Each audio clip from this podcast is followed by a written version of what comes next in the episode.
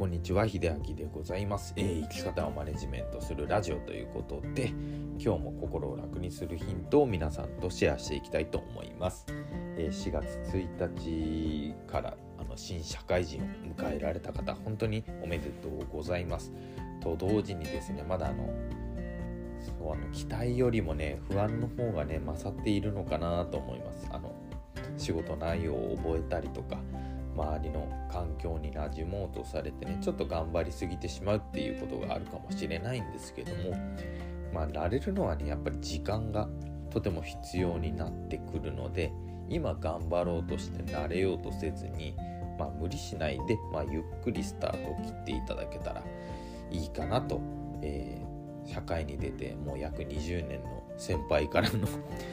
まあ、アドバイスとして聞いていただけたらいいかなと思います。で僕もですね、まあ、20年近くはなりますけども4月1日からまた新しい環境下でね働き出したんですね。なんで言ってしまえば皆さんと同じ新社会人というかまあ新入社員ですよね。で、まあ、これで新入社員も何回目ですかね。新入社員というか、まあ、新しい環境に身を置くのは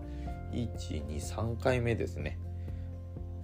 そうですね。な転職を3回しているのでもう入った経験とかまあ入った企業数とか法人数だったりでいうとまあ4つ目になりますね。いやいつ入ってもねドキドキはするんですけれども、まあ、今度入ったところはまたデイサービスなのでまたその高齢の方をまあなんでしょうその高齢の方向けのそのサービス業なのであの介護とかいうのも結局は。なんですけれどもあのやっぱりねなんか人と接するのがすごく好きだなってまた再確認したなと思ってで前だとその工場でねあのずっと働いてて、まあ、一度ねその介護自体は経験したんですけどもそこから一旦離れてまた工場に入ってって思ったんですけどもやっぱり人と喋ったりねあの対面して人が笑ってくれるっていうのねそういう経験がねもちろんその介護でもその特養ですね。特別養護老人ホームだったりとかその要介護度が重い人だとなかなか笑ってくれるってことがね難しくはなってくるんですけれどもなんかねそういう時にちょっとしたことで笑ってくれたりちょっかいを出してくれたりするってねやっぱり嬉しいなと思いましたね。あの機械相手で仕事をしていたり、まあ、あのデスクワークとかもそうですけどもいや特にそれを何でしょう悪いというわけじゃないんですけども少なくともなんか僕には合ってなかったなってのをすごく確認しましたね。あの一日を何でしょう少しすっきりして終えられるっていうのは気持ち的に大きいのかなと思いました。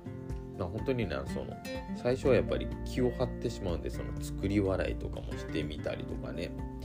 なんですけれどもまあそれで疲れる部分とねちょっとやっぱり笑ってるだけでもねなんか心が活気づくような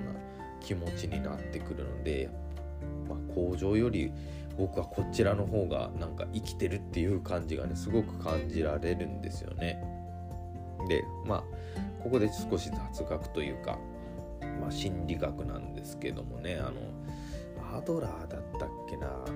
ちょっとあの心理学者の方でねちょっと名前アドラー心理学ももちろんあるんですけどもねあのある心理学者の人も言ってたんですけども、え楽しいからまあ、楽しいこと嬉しいことが起きるから笑うんじゃなくて笑うから楽しい笑うから嬉しいんだっていうことを言ってましたね。ねあの私たちってどうしてもその出来事があってそれがあの原因があって何か事象が起きるみたいな感じになっているんですけどもそうではなくてまあ行動がね結局そういう結果に結びつくみたいななので笑うことが、まあ、楽しいことにつながるっていうようなね言い方をしていたんですね。なのでなんか自分の中でね何が起きないから楽しくない嬉しくないんだって思うことよりもなんか自らなんか笑う機会を作っていくそして笑っていくことで日々が楽しくなるっていうこともあるんでまああの新社会人の方もそうですけども新しい環境で置かれる方はねやっぱり無理しないでまあできれば自分からその笑うことを作る笑ってみるっていうのをね増やしていくと少し心がほぐれてまあ、新生活でねもうちょっと楽しめるんじゃないでしょうかということで今日は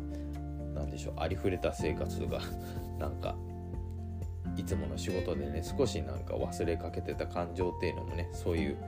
自分から笑っていくことでなんか一つ心を楽にするヒントになるんじゃないでしょうかということで少しごちゃごちゃしましたけども皆さん笑顔を絶やさずまた過ごしてまいりましょう。最後まで聞いていただけてありがとうございました。それではまた。